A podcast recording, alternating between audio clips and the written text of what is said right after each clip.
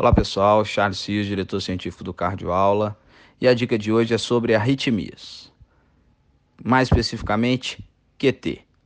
Então, para a gente calcular o QT corrigido, a gente usa a fórmula de Bazé, né? e essa fórmula foi feita para calcular o QT corrigido na frequência entre 40 e 100 batimentos por minuto.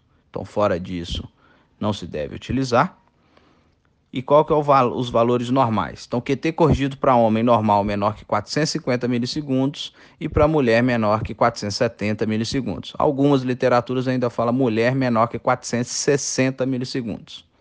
Um grande abraço e até a próxima.